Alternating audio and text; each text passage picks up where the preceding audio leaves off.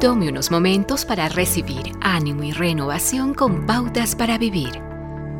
Después de varios años de conducir a la oficina y dejar su niño en una guardería, tiene finalmente la oportunidad de trabajar en casa.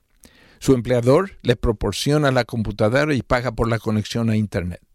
Ya no debe timbrar la entrada ni la salida. Nadie le está vigilando para cerciorarse que está trabajando y que no esté hablando o comprando por el teléfono.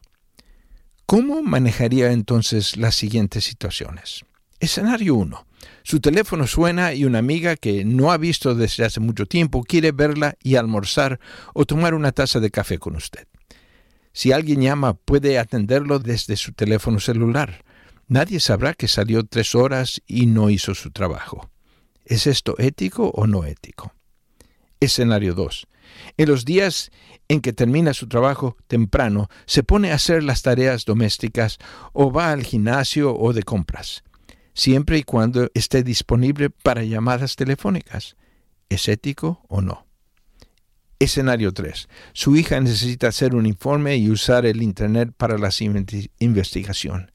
Su computadora de trabajo está allí. Nadie de su oficina registra su tiempo en Internet y además nunca nadie sabrá lo que usted hace por las noches o cómo utiliza el equipo. ¿Es esto ético o no ético? Las escrituras claramente nos enseñan lo correcto y lo incorrecto, que no depende de cumplir con el trabajo o salirse con la suya. Pablo escribió, no paguen a nadie mal por mal procuren hacer lo bueno delante de todos. Eso sigue siendo lo que Dios requiere de nosotros. Ser honestos, tener integridad, hacer las cosas como hemos prometido hacerlas. Estas son las cosas que nos llevan a poder representar a Dios de la manera que Él debe.